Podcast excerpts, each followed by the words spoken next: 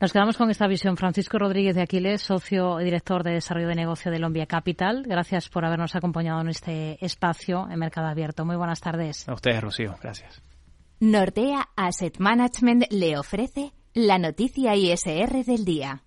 Adiós al plástico. A medias, Samsung eliminará este material del empaquetado de sus teléfonos móviles en 2025, mientras que se marca 2050 en el calendario para que todo el plástico utilizado en sus teléfonos sea al menos reciclado.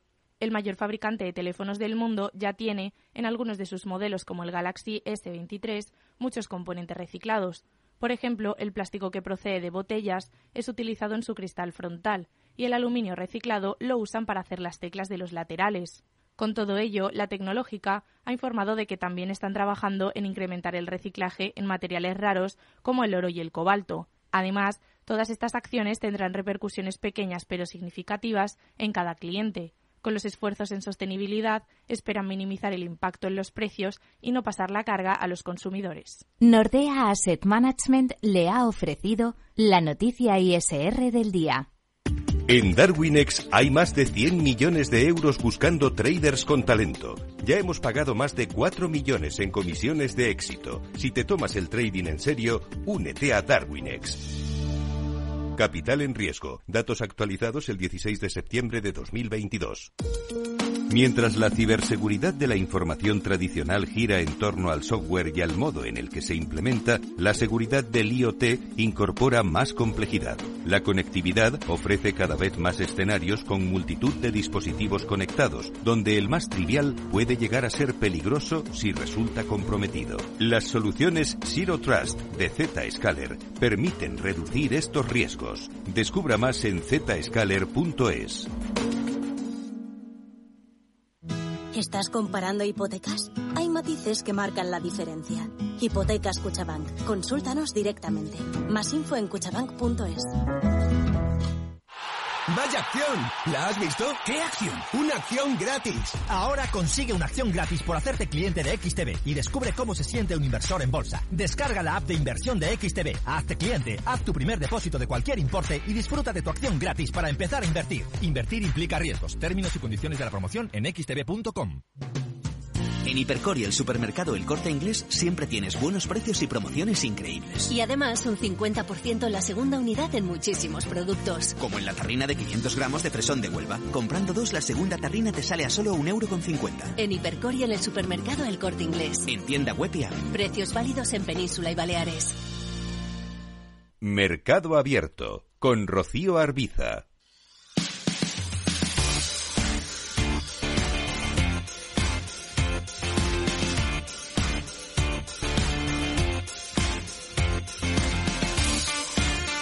Pues arrancamos ya el consultorio de Bolsa de Mercado Abierto. Les recuerdo que para participar con nosotros, para plantear sus dudas, el correo que tenemos habilitado para ustedes es oyentes capitalradio.es. Hay un número de teléfono que es el 91 283 33 33. A través de WhatsApp nos pueden dejar notas de audio en el 687 050 600. Ha sido una jornada en la que hemos visto en Europa tono positivo generalizado con el IBEX en cotas de 9.263 puntos. En Estados Unidos estamos viendo tono mixto para los índices, está recortando especialmente el S&P 500 ahora mismo, acercándose a ese 0,9% de recorte. Vamos a situar la escena de la mano de David Galán, responsable de renta variable de Bolsa General. Hola David, ¿qué tal? Muy buenas tardes. Hola, ¿qué tal? Muy buenas tardes, Rocío. Un placer estar un martes más en el consultorio en Capital Radio contestando las dudas de los oyentes y comentando un poco mi visión del mercado. Bueno, vamos a, vamos a comenzar mirando a Estados Unidos. Hoy se ha conocido ese dato que todo el mundo estaba esperando, el que iba a mover al mercado en esta semana, el dato de IPC al otro lado del Atlántico. Em, ¿Cómo ve las cosas la reacción hemos visto que ha, sido con ciertas dudas en los diferentes activos. ¿Qué está vigilando especialmente ahora mismo en, Estados Unidos? Y luego nos venimos aquí al mercado eh, europeo y al español en concreto. Bueno, sobre todo estoy vigilando lo que pase con el Russell 2000, como estoy comentando en las últimas semanas, ya que es un índice muy amplio de acciones pequeñas y medianas que está intentando estabilizarse y formar un suelo tras una importante caída. Eh, como decía, al ser un índice amplio con muchas acciones, la mejora de este índice supondría una mejora del, pues del mercado americano en general, en su conjunto, ¿no? Que acabaría arrastrando probablemente al resto de índices también. Se me hace muy complicado pensar en un escenario en el que haya subidas fuertes de, del Russell 2000 y que eso no acabe pues arrastrando a índices como el SP500, por ejemplo, ¿no? Entonces, bueno, pues me parece que hay que estar atentos a la superación de máximos de agosto del año pasado si eso ocurriera, se activaría un gran objetivo de triple suelo, un objetivo muy importante, pues que probablemente podría traer más subidas. Así que vigilaría eso. Máximos de agosto, de romper ese nivel apuntaría más subidas. En el mini futuro del Russell serían los 2.033 puntos y el soporte es la zona de 1.640.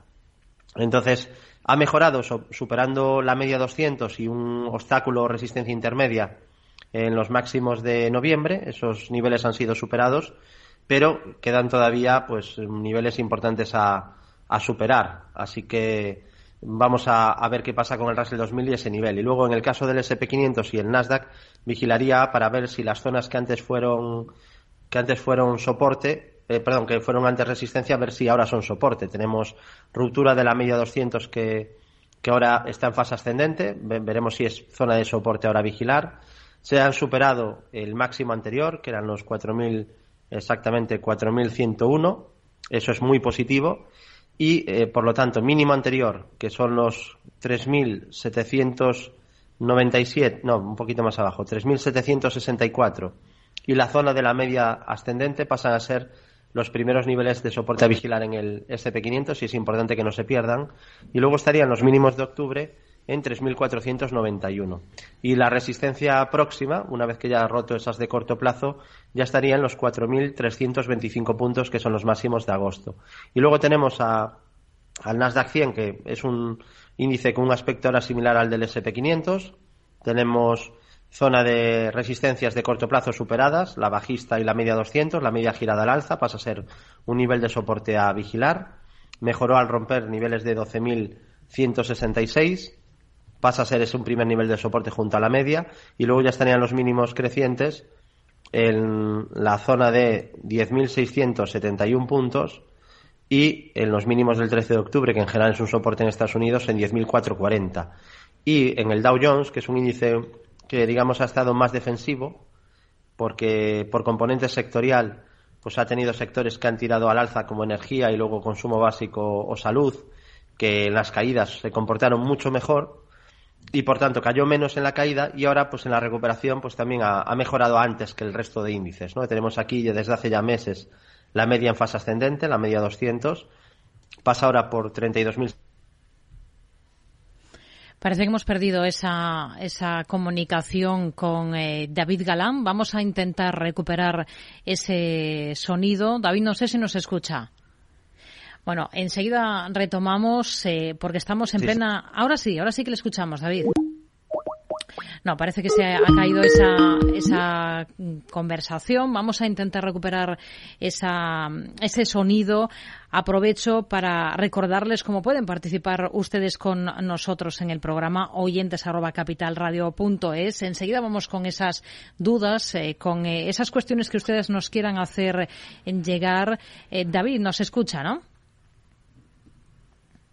Bueno, vamos a intentar enseguida eh, recuperar ese, ese sonido con David Galán para dar paso a las dudas que tienen ustedes, que tienen nuestros oyentes para analizar gráficos de valores, gráficos de, de compañías. Ahora se escucha otra vez. Ahora sí, perfecto. Eh, David, le estamos escuchando.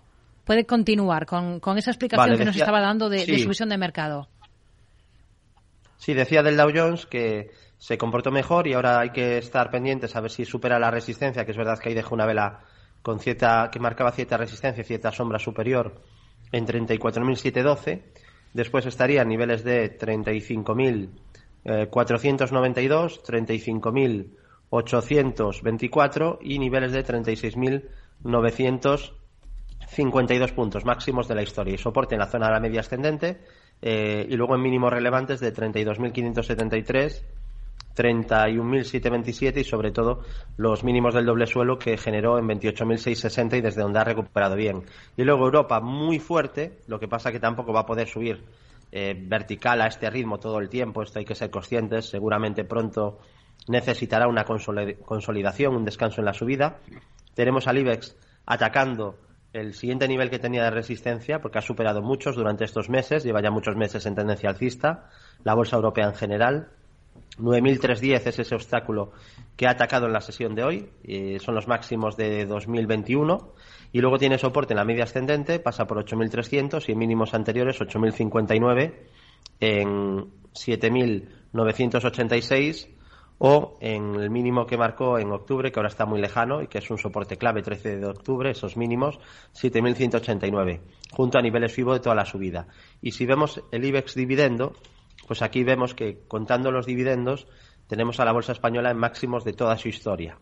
En el momento más, más alto, es decir, cualquier inversor que hubiera comprado las acciones del IBEX, todas en su conjunto, estaría ganando dinero porque están máximos de toda la historia entre el precio y el cobro de dividendos tiene un primer soporte en la media ascendente y luego tendría soporte en 25.779, niveles de la subida y los mínimos de, que marcó en, octubre. Además tiene una estructura activada, el IBEX dividendo, por impulsos, con lo que apuntaría a continuidad alcista. Y luego, para terminar el DAX, la bolsa alemana, pues eh, ahora en los últimos meses no ha subido tan, de manera tan violenta como el IBEX, le está costando un poquito más, ha subido más Italia o, o España en estos últimos meses, también llevaban 10 años o 15, más bien 15, mucho peores que la bolsa alemana y están liderando ahora las subidas, ¿no? Pero en todo caso la subida también en Alemania está siendo fuerte, tiene un primer soporte en los 14.906, en los 13.791, en la media 200 que pasa por 3.950 y en los mínimos que marcó en septiembre en 11.862. Y la única, bueno, tiene una resistencia intermedia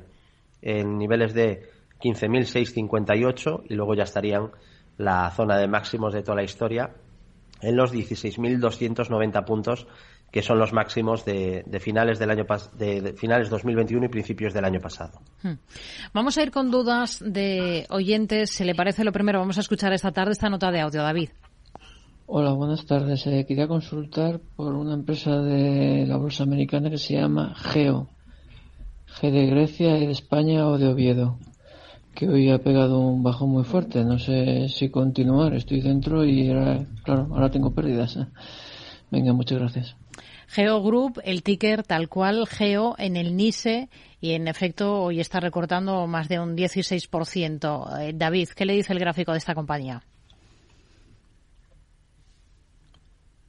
David, no sé si lo tiene, el gráfico de, de Geo Group en Estados Unidos. Sí, pero estoy teniendo cortes, no creo que es culpa mía, ¿eh? eh y no se me está yendo el, volumen todo el rato, no, no escucho. Hmm. Bueno, pues vamos a intentar solucionarlo de alguna de alguna manera. Entre tanto, pues vamos con más dudas, con más eh, cuestiones. Eh, por ejemplo, hay algún otro oyente que nos pregunta por Telefónica, que es uno de los protagonistas de esta jornada en el mercado español. Nos preguntan cómo ve a Telefónica después de la subida que ha tenido hoy, porque es la cuarta vez que ataca la resistencia en poco tiempo. Es Miquel de Donosti quien nos pregunta por esta compañía, por la operadora telefónica, que en efecto ha sido hoy pues la protagonista en el mercado español con un repunte final del 3,5%, ha cerrado Telefónica a 3,66 euros. Eh, David, nos escucha, ¿no? Sí, sí, lo escucho. te pido disculpas porque es un problema del proveedor que no me está dando, está teniendo problemas y no puedo hacer nada. Mm. Eh, la tecnología no, no, llega siempre perfecta. A veces, a veces pasan estas cosas. Em, estábamos eh, pendientes de analizar Geo, una compañía en Estados Unidos. Luego, entre tanto, también nos están llegando varios correos de oyentes preguntando por Telefónica. Así que por cualquiera de, de las dos. Hoy ha subido con fuerza Telefónica. Eh, Geogroup primero, ¿no? Eh, es, una compañía que, hoy ha caído con mucha fuerza y que ha deteriorado el aspecto además con la caída de hoy, porque es cierto que a largo plazo parece haber hecho un suelo importante en la zona de los 5 o 10 más o menos, incluso casi se podría marcar ahí un, enorme doble suelo de largo plazo activado, pero ahora a corto plazo el deterioro es, es bastante importante porque lo que tenemos es un doble techo. Se activó en la sesión de hoy, además se se activa con una gran vela negra. Es verdad que aún quedan unas horas para que cierre y podría, podría cambiar la situación. pero ahora mismo, eh, digo, la situación de la vela, pero la, la, figura está activada, con lo cual lo más probable pues sería que fuera a buscar el objetivo por análisis técnico. La figura es un doble techo y el objetivo teórico por esta figura pues llevaría a Geogroup a niveles de eh, 8,20.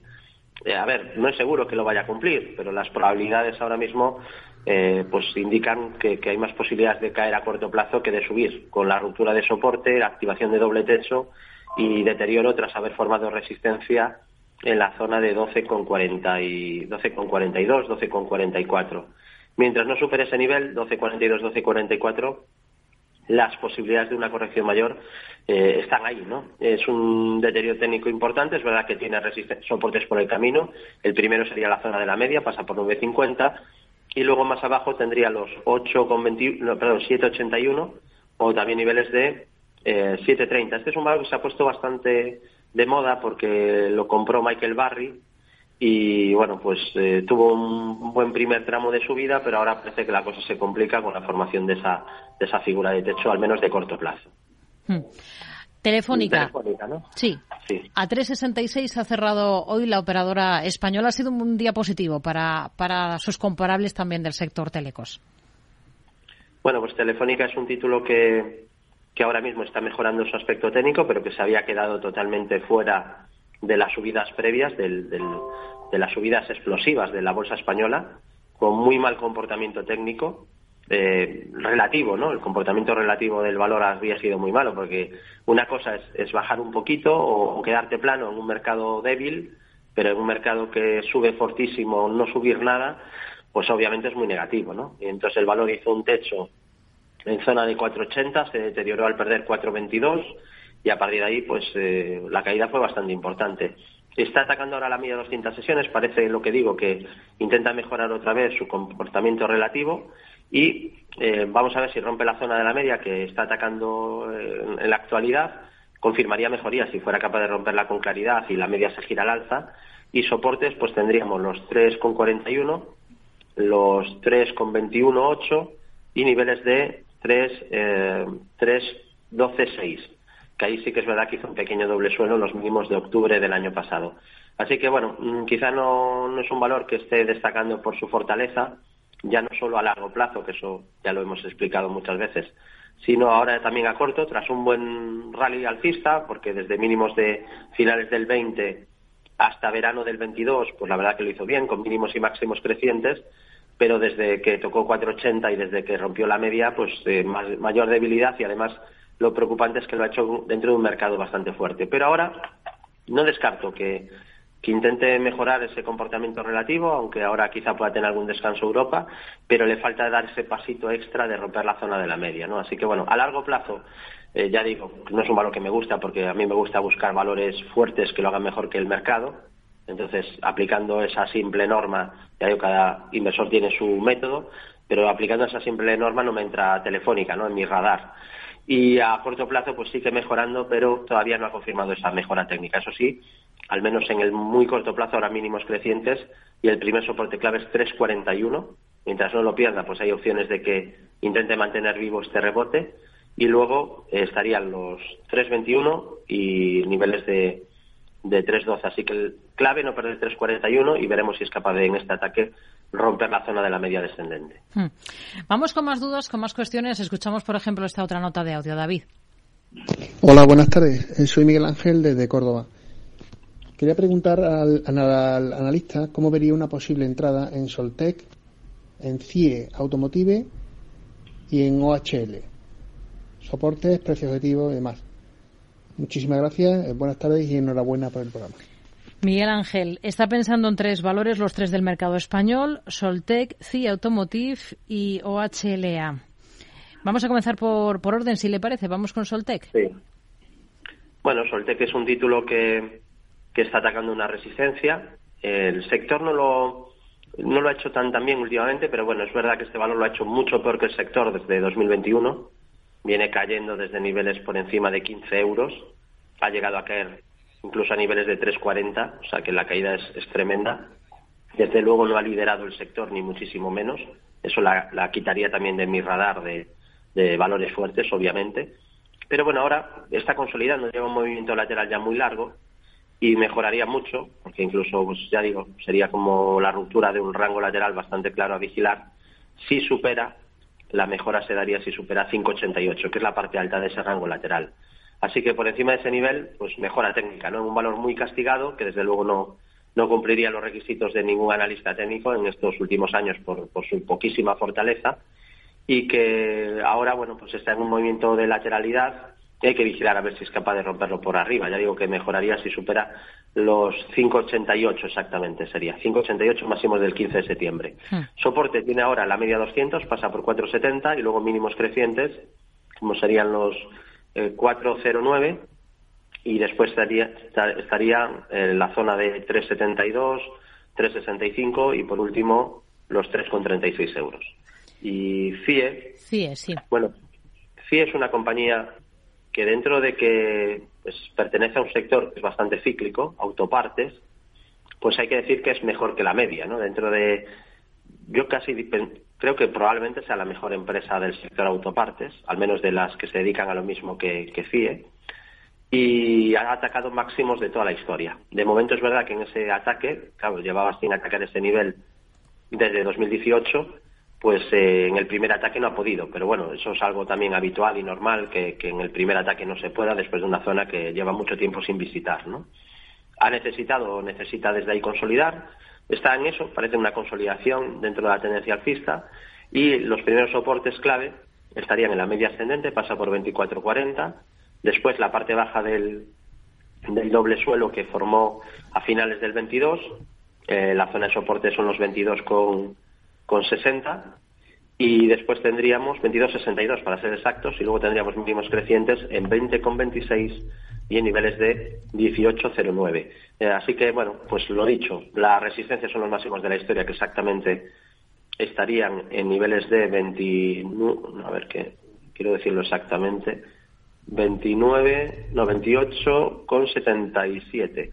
Ese sería el nivel de máximos de la historia, ha ido muy cerca de ese nivel si lo supera, entraría en su vida libre, sin ningún obstáculo. Pero bueno, es verdad que venía de un rally bastante rápido, no tanto como el del IBEX, pero también bastante rápido, y no le viene mal un descanso para consolidar niveles e intentar desde ahí pues seguir construyendo nuevos mínimos y máximos crecientes. Compañía interesante del sector autopartes. Y luego tendríamos OHL. Sí, también era para tomar posiciones.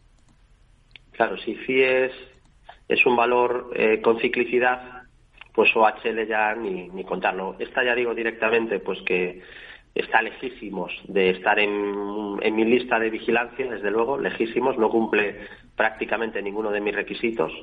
Eh, es un valor que en el año 2014 cotizaba a 15 euros, ahora cotiza a medio euro, o sea que para volver a máximos del 2014 pues casi tiene que ocurrir un milagro, multiplicarse por 30 veces.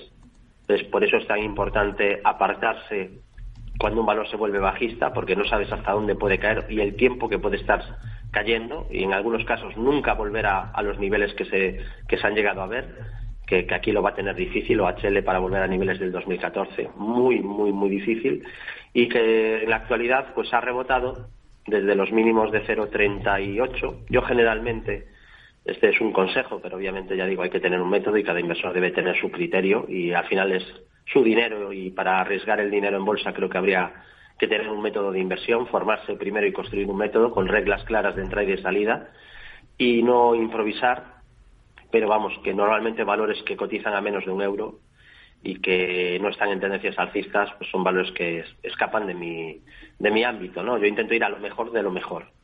Y bueno, tenemos ahora pues el título intentando atacar la media, le está costando, veremos si la media pasa a ser soporte, se está intentando aplanar la media, pero viene de una fase bajista potente y quizá pues podríamos hablar de mejoría técnica de corto medio plazo de superar 0.5760, aunque luego hay muchísimas resistencias, ¿no? La siguiente ya sería 0.6415, pero bueno, imagínate desde 15 euros la cantidad de, de obstáculos que va presentando el valor, ¿no? De máximos decrecientes que ha ido dejando. Hmm. Y deterioro, confirmaría deterioro de nuevo de corto plazo si pierde 0,5025. Luego ya estarían los 0,4250 y los mínimos de octubre de 0,3822.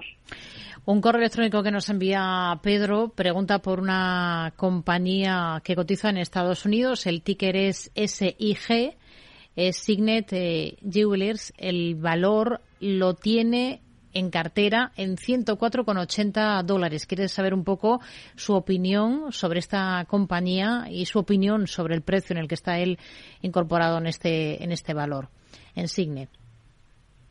Bueno, es un título que, viendo el gráfico, entiendo que es bastante cíclico, que tiene mucha volatilidad, porque en 2007 pasó de 44 dólares a 4. Es muy importante cuando un inversor eh, pues está pensando en invertir en un valor, mirar el histórico, ¿no? Luego, pues ya si quieres, se mira las cuentas de resultados y, y, ve si cumple o no sus requisitos. Requisitos que yo recomiendo que sean muy exigentes, porque al final no debemos de meter nuestro dinero en cualquier cosa. Luego el valor se disparó desde 4 a, a 130, o sea que es un valor que cuando, que cuando la coge el ciclo pues puede subir muchísimo. Luego de esos 120 volvió otra vez a niveles de 5. Realmente es increíble ¿no? el viaje que ha tenido este valor en los últimos 15 años. O sea, para luego volver al mismo sitio es alucinante. Pasar de, de 5 a 130 para volver luego a 5 otra vez. ¿no? Y de 5 se volvió a ir a niveles por encima de 100. En una subida otra vez impresionante hasta 110 y de 110 ha bajado a 47. Bueno, esto ya nos está diciendo muchísimas cosas, ¿no? Es un valor muy volátil, de beta muy alta, muy cíclico, con un comportamiento tremendo. En, la parte buena del ciclo se dispara, cuando vienen mal dadas se hunde de manera brutal, pudiendo perder el inversor un 90% de su dinero en, un poco, en muy poco tiempo. Y bueno, una vez que eso se sabe, luego hay que tomar la decisión. ¿Me interesa este valor? ¿No me interesa? ¿Cuál es el buen punto de entrada? Entonces, ahora a corto plazo sí que es cierto que está en tendencia alcista, ha roto la media descendente, eso pues nos marca una mejora clara. La media de 200 parece que ahora pues se gira al alza y pasa a ser soporte, pasaría por 65-70 y después tendríamos soporte en 50 y, en la zona de 57, en los 51 y en niveles de 47-87. Aquí, viendo el histórico, parece prudente poner un stop. Y cuando se compra este valor, intentar buscar un buen timing de entrada, cuando pasa de bajista a alcista, cuando da punto de entrada, por análisis técnico, hay que estudiar la herramienta para saber cuáles son buenos puntos de entrada por esta herramienta y después poner un stop porque ya sabemos que cuando vienen mal dadas este valor pues no cae un 10 o un 15 o un 20%, ¿no? Te cae un 80 o 90%. Entonces, ahora mismo a corto plazo alcista, pero ya se ve por el histórico que, entre comillas, es un valor muy peligroso, ¿no? Más que peligroso, volátil, pero para que se me entienda voy a usar la palabra peligroso. Hacemos una pequeña pausa, si le parece, David, y enseguida estamos de nuevo en la segunda parte del consultorio de Bolsa en Mercado Abierto, esta tarde con David Galán de Bolsa General, aquí en Capital Radio.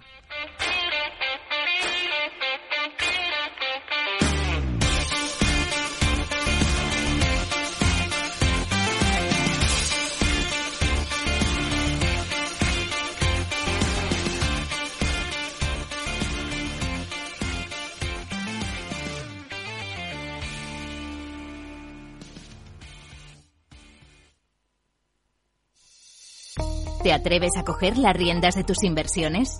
Caser Asesores Financieros te ofrece la oportunidad de unirte a un grupo de profesionales independientes. Tendrás a tu alcance todas las herramientas necesarias para disfrutar de un asesoramiento diferencial, con el respaldo de una de las aseguradoras líderes en el mercado. Caser Asesores Financieros, seguros de tu inversión. Contacta con nosotros en info@caserasesoresfinancieros.es o en el 91 762 3442.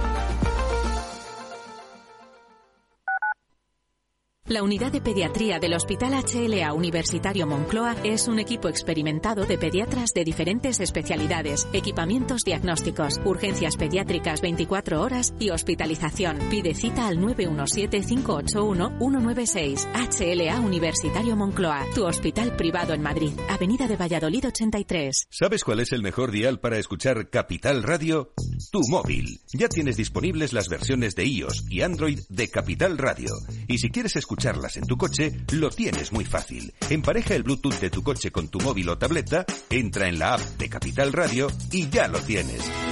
Escucha Capital Radio en digital. Y si te preguntan qué escuchas, no lo dudes. Capital Radio.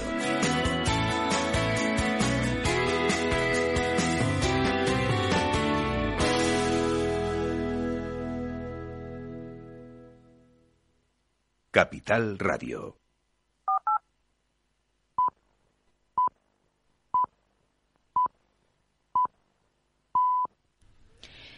Las seis y media de la tarde, cinco y media si nos están escuchando desde Canarias. Seguimos en Mercado Abierto en Capital Radio. Vamos enseguida a continuar, a retomar con el análisis de valores eh, por los que ustedes nos están preguntando en este consultorio de Bolsa de Mercado Abierto. Pero antes, agenda para la jornada de mañana, Javier Luengo. ¿Qué tal, Rocío? Pues si te parece, vamos con la agenda para mañana, un miércoles plagado de citas, sobre todo porque habla de declaraciones de Philip Lowe, el gobernador del Banco de la Reserva de Australia. Veremos por dónde enfoca la política monetaria y el devenir de la economía oceánica. En balanza comercial también en el caso de Singapur y aquí en Europa tendremos que mirar lo primero a Reino Unido a las 8 de la mañana con evolución de precios, el dato de IPC en enero y también eh, precios mayoristas, el IPP, con lo que tendremos una visión global de la situación en la que se encuentra la economía británica. Aquí en la Europa continental tendremos el dato aquí en España del IPC, pero también el índice de precios al por mayor en Alemania y el informe mensual de la Agencia Internacional de la Energía. Desde Bruselas, dato de balanza comercial, producción industrial y el total de activos en la reserva que tiene el Banco Central Europeo. Semanales del mercado hipotecario, mañana miércoles, compras de la MBA, tasa de refinanciación de hipotecas o los tipos de interés a 30 años, el tipo de crédito inmobiliario más común en Estados Unidos. En zona de resultados, los trimestrales de Barclays, pero también algunas compañías como Capstone o Este San Valentín me pido pasarlo contigo. Y también te puedes pedir unas Adidas Originals Niza Low por solo 69,95 euros. El próximo 14 de febrero te pido por San Valentín, porque el amor bien merece un día. El corte inglés, en tienda web y app. Torre Emperador Castellana una de las cinco torres de Madrid pone a tu disposición espacios de oficinas sostenibles para alquilar que se adaptan totalmente a tus necesidades. Con un entorno y vistas inmejorables, buenas conexiones de transporte y unos servicios de gestión únicos que harán mucho más especial el día a día de tus empleados. Torre Emperador Castellana, donde los negocios hacen negocios. Mercado Abierto con Rocío Arbiza.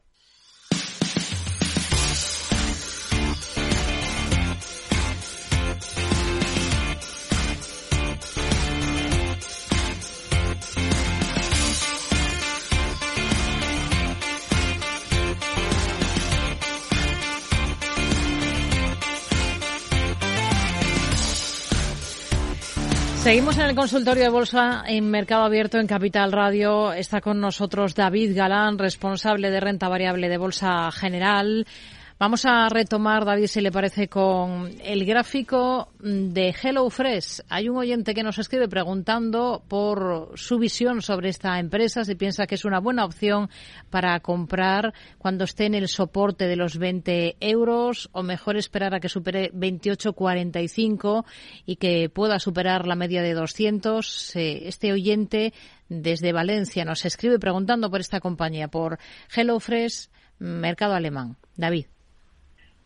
Bueno, aquí creo que me, toca un poco explicar mi, mi, experiencia con este título, ¿no? Era el único valor del sector que me, que me gustaba a nivel de números, que me convenció y que cumplía todos mis requisitos, tanto que me convertí en accionista, pero dejé de serlo porque yo no hago buy and hold y uso análisis técnico y uso stops y dejé de serlo cuando formó un doble techo, un doble techo brutal que además comentamos en directo, lo repetimos y comentamos un montón de veces el doble techo se activaba, lo avisamos antes de que se activara y luego cuando se activó, se activaba de perder la zona de 68, en concreto los 68,32 euros, y el objetivo mínimo de caída, que era bastante importante, era hacia 38 euros, o sea que era una caída tremenda, de hecho ha caído incluso mucho más, ese era el objetivo mínimo de la figura, ¿no? Parecida a la que hizo PayPal, aunque son sectores totalmente diferentes, pero la estructura de precios fue muy similar.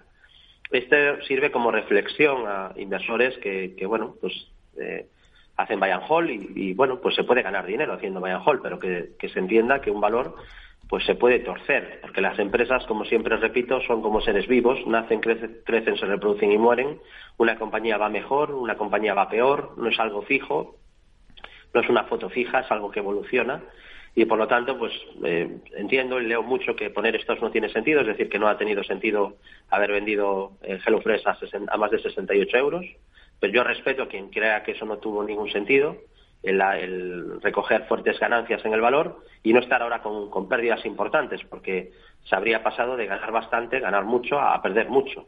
Entonces, bueno, respeto esa opinión, porque también se puede ganar dinero así, sin ninguna gestión del riesgo, pero es muy peligroso, sobre todo si no estás muy diversificado, porque como elijas cuatro, cinco, diez valores y la mitad te vayan mal o haya una caída muy dura en, cuatro o cinco de ellos, pues los resultados no van a ser buenos, ¿no? Entonces, bueno, un título que se ha deteriorado mucho. Sí que se sigue marcando que las expectativas de futuro son buenas, pero claro, ahora está por ver, porque cuando tú tienes unas expectativas de crecimiento X y no se cumplen, pues es de ser humano desconfiar. Y creo que es lo que pasa ahora mismo. El mercado desconfía del valor, pues si no estaría disparado como el resto de, la bolsa europea, y no ha sido el caso. ¿no? Entonces hay miedo de que ese crecimiento que tenía eh, ya no regrese después de un mal resultado en 2022. Y bueno, yo, yo estoy intrigado, pero estoy intrigado eh, desde fuera. No estoy intrigado con una posición dentro, ¿no? Quiero ver a ver qué pasa.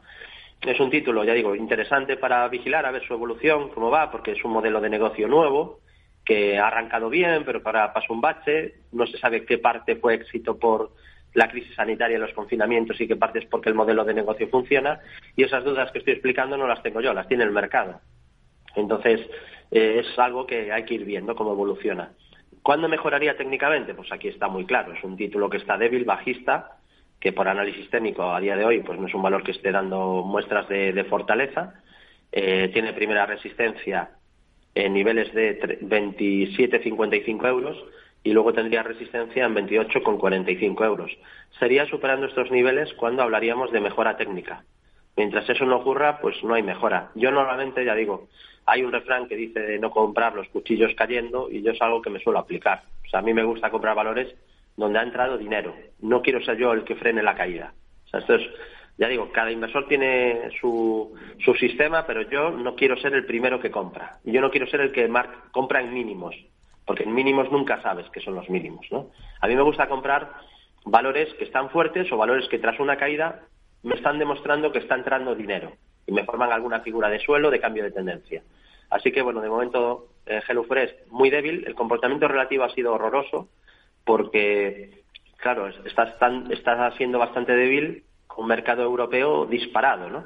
Así que, a ver, a ver si es capaz de romper resistencias y luego soportes, aunque ya digo, dentro de una tendencia bajista los soportes no es lo importante, lo importante es que cambie la tendencia y romper resistencias, hmm. pero los primeros soportes los tiene en 20,16 y en 20,08. O sea, tiene ahí una zona de soporte importante, casi una especie de rango lateral, pero no de momento no ha, no ha dado eh, pues esa confirmación de mejoría o de cambio de tendencia de corto plazo o de corto medio plazo. Hmm. Vamos a ir con más cuestiones. Vamos a escuchar, por ejemplo, a, a este otro oyente, David, y lo comentamos. Hola, buenas tardes. Pues mi pregunta para David Galán eh, sería para ver si ve una posible entrada en Anchor Technology, que la tenía pero me soltó estos loss, pero creo que es una empresa con futuro. Otra sería Quantum Escape con el ticket QS y a ver si ve algún soporte interesante para una posible entrada en dólar general. Muchas gracias por todo lo que nos aportáis. Jesús, desde Ayamonte. Gracias. Bueno, Jesús, que pone sobre la mesa tres nombres, Dollar General, Quantum, aquí nos dice el ticker que es QS y el primero es Anchor Technologies, que ahora intento localizar. Ah, lo tiene, perfecto. Sí, tengo los tres. Pues comenzamos por cualquiera de los tres. ¿Por cuál, David?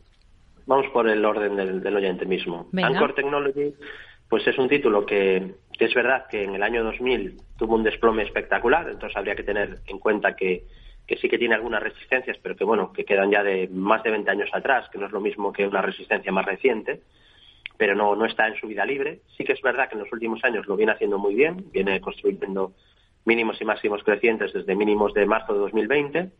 Ha sido capaz además de marcar nuevos máximos con un mercado americano débil y un mercado tecnológico débil, lo cual pues, pues tiene mérito, al menos máximos de 52 semanas. Y ahora, pues, de momento en tendencia alcista, aunque ha marcado una resistencia importante, una resistencia horizontal en 31,40, ahí tiene 31,38 para ser exactos, ha roto ahí un pequeño rango lateral, que es verdad que, bueno, el objetivo de ruta de rango está cumplido en la sesión de hoy, había avisado de posible corrección de corto plazo con ese, con ese rango, Ahí pues lo que hay que hacer siempre es medir la, la anchura del rango y proyectar desde el punto de ruptura. Y ahora, bueno, veremos si es capaz, una vez que ha cumplido ese, ese rango roto a la baja, de, de seguir con la subida, porque es verdad que mantiene de momento la sucesión de mínimos y máximos crecientes. O sea, esto de momento pues ha sido una corrección de corto plazo. Los primeros soportes clave, que ya digo no ha roto ninguno todavía, tendría la media ascendente, pasa por 23,77. Después tendría el mínimo anterior, los mínimos de finales de diciembre, 23,41. Niveles FIBO de la subida, en niveles de 16,08 y los mínimos que marcó en julio del 22 en 14,81. Esos serían los soportes clave. Y resistencia, pues ya digo, sobre todo esos 30, 31, 38, aunque luego tiene muchos más niveles de resistencia, pero ya tendríamos que irnos a niveles de hace 20 años, ¿no? Así que bueno, no, no tiene mal aspecto. De momento mantiene tendencia alcista, sobre todo mientras la media de 200 sesiones esté en fase ascendente. Incluso aquí tendría una estructura por nuestro método de impulsos FIBO que apuntaría a continuidad en el medio plazo. Hmm. Y luego, Quantum Escape. Sí. Vamos a. QS, el ticker ahora mismo está cotizando en torno a 8 dólares y medio. Sí, este es algo muy diferente, ¿no? Estamos ante un valor que, que está muy débil, que sí que tuvo su momento de gloria a finales de 2020 cuando subía todo, porque es que ahí subía todo, pero vamos, que fue de los primeros en empezar a caer, lo cual lo cual siempre es una pista muy importante que aprovecho para comentarle a los oyentes una vez más que vigilar los valores que peor lo hacen cuando el mercado sube para no comprarlos es muy importante y lo contrario, vigilar los valores fuertes con un mercado débil también es muy importante para mm, valores que normalmente lo van a hacer bien, ¿no? Entonces, bueno, pues valor débil, bajista, atacando eso sí la media 200, veremos si por fin la supera, porque se ha, eh, pues, ha, chocado con ellas con estrépito en las últimas ocasiones de, de, rebote, en los últimos intentos de rebote, ha chocado con estrépito con la zona de la media. Está intentando en esta ocasión atacarla con un poquito más de ganas, pero todavía está en fase descendente, no hay confirmado un cambio de tendencia. Y tiene soporte el primero en los 6,49 eh, mínimos de enero. Y luego tendría los mínimos de diciembre del año pasado 5,11 y resistencias en los 10,31 y después estarían los 12,76 y los 13,86. Hay que decir que también este es un valor muy, muy, muy, muy volátil. Y bueno, y ahora nos vamos a la mejor de las tres compañías con muchísima diferencia a nivel fundamental, Dollar General, y bueno, nada que ver con Quantum Escape, desde luego. Ahí ya te estás jugando el growth, el futuro, ¿no? Las expectativas. Esto Dollar General es una realidad desde hace mucho tiempo, es de las acciones más rentables en, la bolsa americana en los últimos 15 años. Sector minorista, probablemente líder de su sector, tiene competidores tipo Dollar Tree, pero, pero probablemente Dollar General es la mejor. Y bueno, pues se encuentra consolidando un movimiento lateral, un rectángulo que voy señalando en el canal YouTube David Galán, entre la resistencia de 262 y el soporte de 182 prácticamente, es decir, eh, las cuentas son fáciles, son unos 80 dólares de rango lateral que por análisis técnico la teoría lo que dice es que si rompe por arriba son 80 dólares de subida extra, teóricos sería 340 el objetivo, si rompe por arriba, y 80 dólares de caída si rompe por abajo. Objetivo un poco por encima de 100 si rompe por abajo. Hay más opciones de ruptura al alza y no es porque lo diga yo, sino es lo que dice la teoría del análisis técnico para quien se tome la molestia de, de formarse en el análisis técnico, estudiarlo. Es más probable siempre la continuidad de la tendencia que el cambio, mientras no haya una figura de cambio, que de momento no la hay, solo la habría de perder los 182.02. Y bueno, ahora consolida, que preguntaba por niveles, ¿no? Ahora está consolidando Mm, parece, ya digo, una consolidación para regular indicadores y que lo más probable es que luego pues tenga un tramo de continuidad alcista. Así que bueno, pues tiene un pequeño obstáculo en 2.39.71 y sobre todo en la zona de la media. Hmm. De romper la zona de la media confirmaría probablemente mejora de corto plazo y quizá el nuevo ataque al techo del canal o del rango. Sí que es cierto que este comportamiento ahora un poquito peor que el mercado, este descanso era bastante probable que se pudiera dar cuando dejó el pequeño gap de escape bajista en niveles de 255, pero no obstante, aunque ese gap marca cierta resistencia, es mucho más importante lo que ocurrió en mayo del año pasado, donde ahí dejó un gap de escape alcista brutal. Y bueno, pues mientras no cierre ese gap, ya digo que el escenario de continuidad alcista es más probable que, lo mm. contrario. Vamos a mirar a Unicaja, si le parece. Acabamos de conocer que Petra Mateos Aparicio ha comunicado su dimisión como consejera dominical de la entidad en representación de la Fundación Bancaria Unicaja. Mateos Aparicio es consejera de Técnicas Reunidas, es expresidenta de ISPASAT y explica su marcha para facilitar dice el proceso de renovación en bloque de los consejeros dominicales de la Fundación Bancaria Unicaja en el Consejo de Administración del banco. Dentro del sector financiero nacional, ¿cómo ve a Unicaja eh, dentro de los del IBEX? Bueno, no lo ha hecho mal, pero no es de los que ha liderado las subidas, ¿no? Desde hace nueve o diez años en Bolsa General normalmente comentamos dentro que es un sector muy peligroso, el bancario, ¿no? Por ser muy cíclico. Solemos destacar que es algo mejor que la media Bank Inter. En este último año ha destacado también bastante BVA, CaixaBank también lo ha hecho bastante bien. Se quedó rezagado Santander, aunque ahora últimamente pues ha, ha recuperado bastante parte del terreno perdido. Y Unicaja viene rebotando, pero viene rebotando de una caída bastante fuerte previa, ¿no? Porque en mayo del 2018 cotizaba a 1,50 desde ahí perdió los 50 céntimos, se fue a 0,40 y es verdad que desde los mínimos que marcó a final, en verano de 2020, hay que decir que este sector marcó mínimos o en verano del 20 o, a finales del 20 y desde ahí pues ha habido una tendencia alcista clara, ¿no? En parte pues esto ya está muy explicado, descontando un escenario de subida de tipos por la inflación creciente, galopante y es un escenario de subida de tipos que a la banca le viene bien, igual que en el pasado pues le castigaba le castigaba mucho el, no tener esa eh, el, tener los tipos de interés negativo, ¿no? Entonces, bueno, ahora está en un escenario mejor, pero hay que tener en cuenta que esto es muy cíclico. También es una, un sector que sufre muchísimo cuando viene una crisis. Ya ni que decir tiene si la crisis fuera financiera. Ya eso lo hemos visto en 2007, lo que pasa cuando, cuando te encuentras una crisis financiera eh, ligada a hipotecas inmobiliario, ¿no? el problemón que tiene ahí la banca, además se une a una mega tendencia al cierre de oficinas y tal, y bueno, fue la cuadratura del círculo, digamos, todos los problemas casi juntos y ahora en cambio está en un punto pues mucho más positivo, ¿no? Dentro de, los valores, pues Unicaja ahora tiene cierto peligro porque ha dejado un gap bajista, además con, con bastante volumen y con un velón negro, y mientras no cierre ese gap, pues ya digo, cierta precaución. Quizá sería más fácil ir a un banco que no tenga este problema, este gap bajista, ¿no? Aquí lo marcó en 1.2450 esta resistencia. Y luego un poquito más arriba, el, pico que hizo en máximos, eh, pues sería, además generando divergencia bajista, en 1.25.7.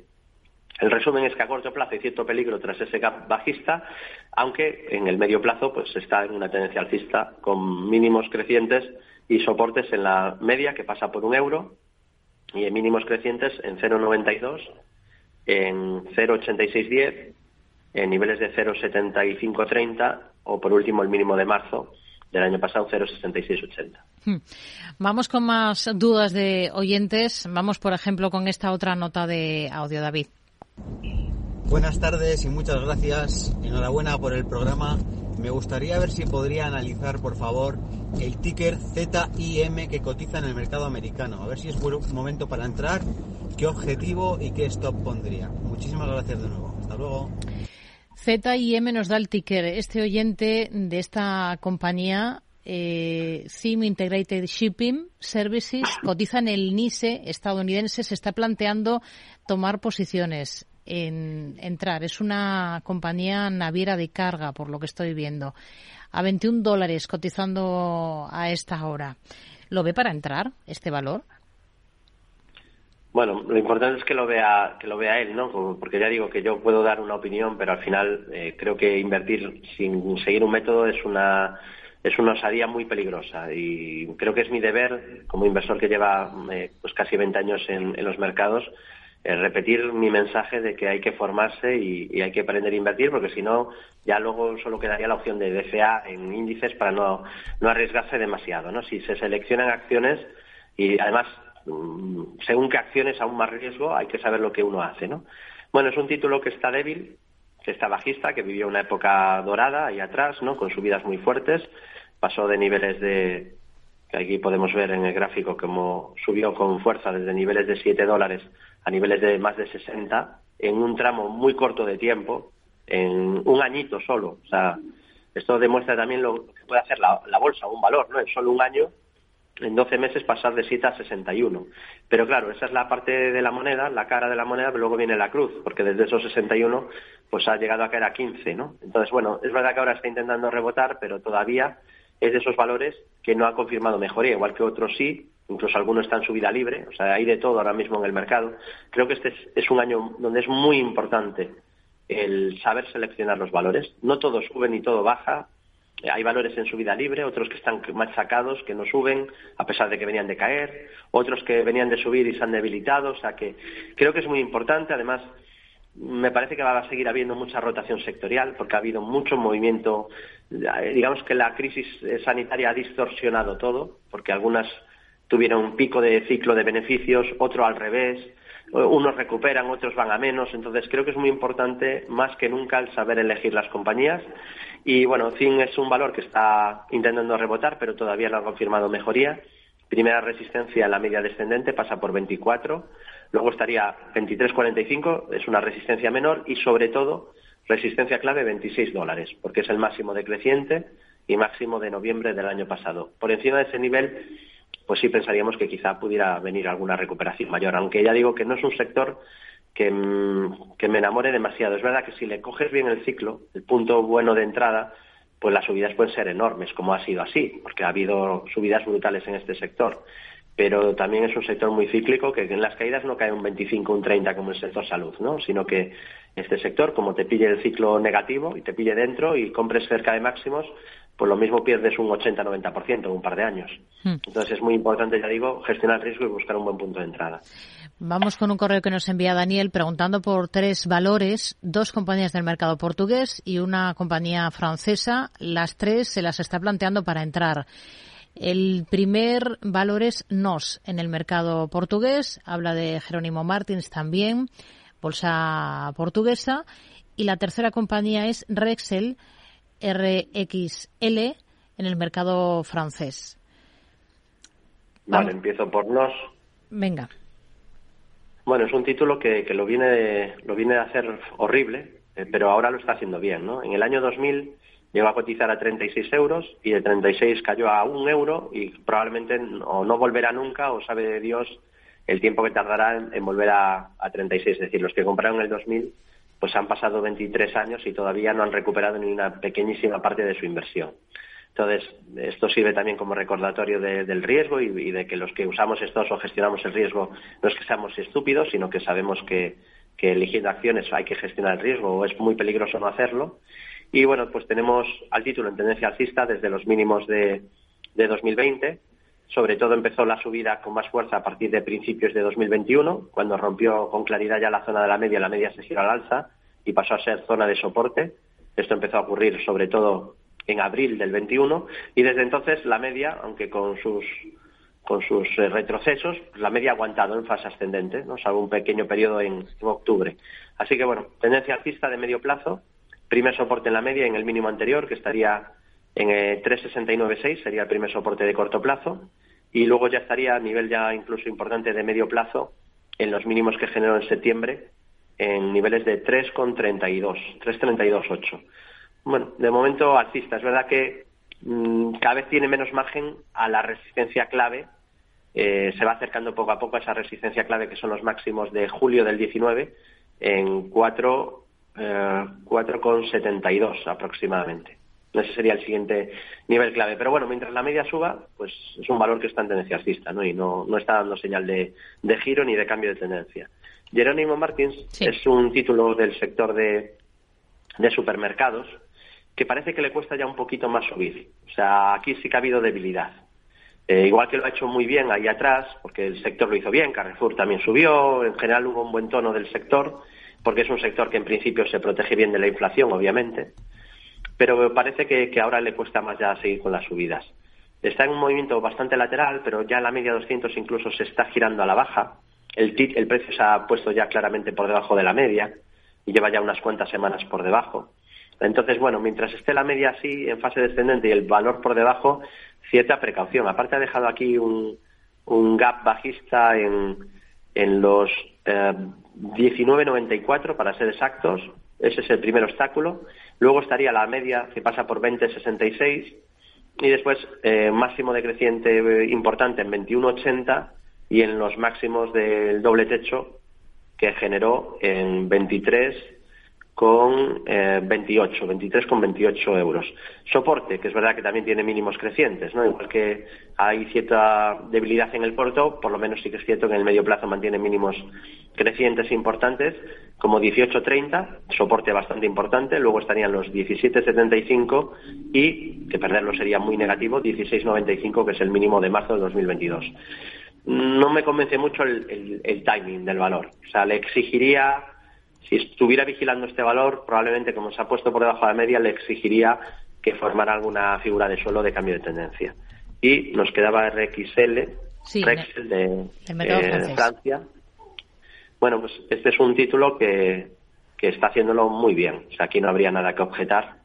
Eh, creo que incluso, voy a comprobar, pero me parece que incluso está en subida libre.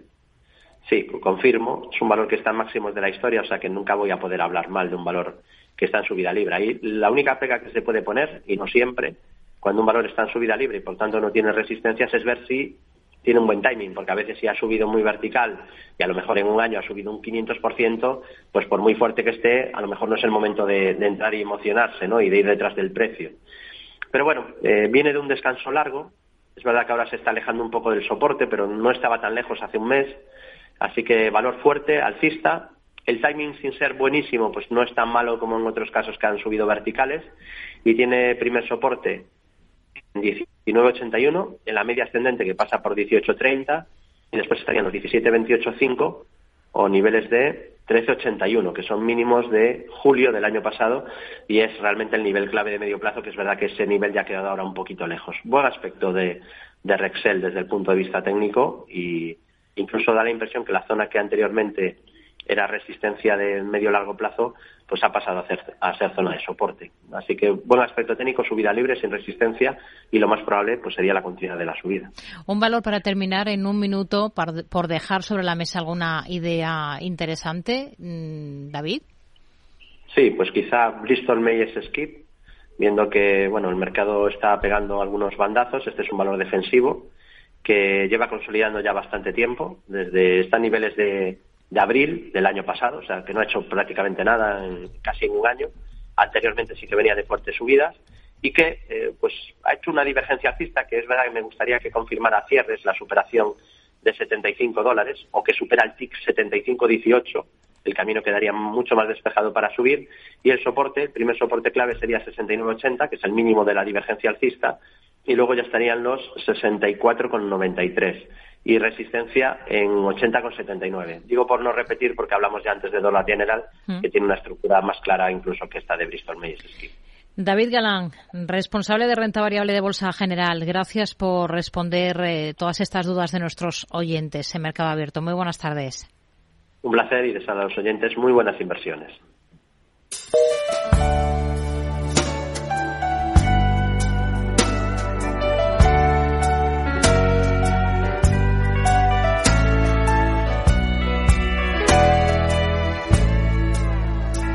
No quiero un amor civilizado con recibos y escena del sofá. Yo no quiero que viajes al pasado y vuelvas del mercado. Terminamos esta tarde de martes Mercado Abierto, como siempre, con un poco de música. Gracias por habernos acompañado también esta tarde, estas tres horas de radio aquí en Capital Radio. Gracias al equipo del programa, Javier Luengo, Selena Niezbala, Elisa Solano, Alejandra Moya y Jorge Zumeta en el control técnico. Mañana les esperamos puntuales a partir de las cuatro de la tarde. Gracias. Muy buenas tardes. cargar con tus maletas yo no quiero que elijas mi champú. Yo no quiero mudarme de planeta, cortarme la coleta, brinda a tu salud. Yo no quiero domingos por la tarde. Yo no quiero columpio en el jardín. Lo que yo quiero, corazón cobarde, es que muera por mí. y morirme contigo si te matas y matarme contigo si te mueres, porque el amor cuando no muere mata, porque amores que matan nunca mueren. Yo no quiero para mañana